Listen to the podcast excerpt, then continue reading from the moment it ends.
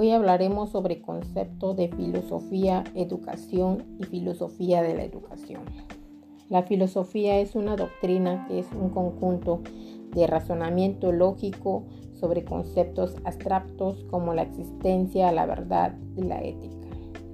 Concepto de educación se entiende el proceso por el cual se transmite el conocimiento, los hábitos, las costumbres y los valores de una sociedad concepto de filosofía de la educación se caracteriza por ser la rama de la filosofía que trata de la reflexión sobre procesos educativos, la sistematización sobre los métodos de enseñanza aplicados en clase. ¿Cuál puede ser la utilidad para ti? La filosofía me es útil para enseñar a pensar, para la argumentación diaria que me permita afrontar la vida y pensar mejor. La educación es útil para mí para preparar a los niños para que se eduquen a sí mismos. Y la filosofía de la educación es útil en el crecimiento de los niños y en su desarrollo personal y en el ámbito social y moral.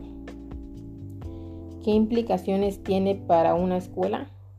La filosofía permite desarrollar la tarea de la educación y la humanidad la educación se centra en el estudiante, dentro del cual se desarrolla el aprendizaje, y la filosofía de la educación para mejorar su actividad práctica y que permita enseñar modelos de la enseñanza.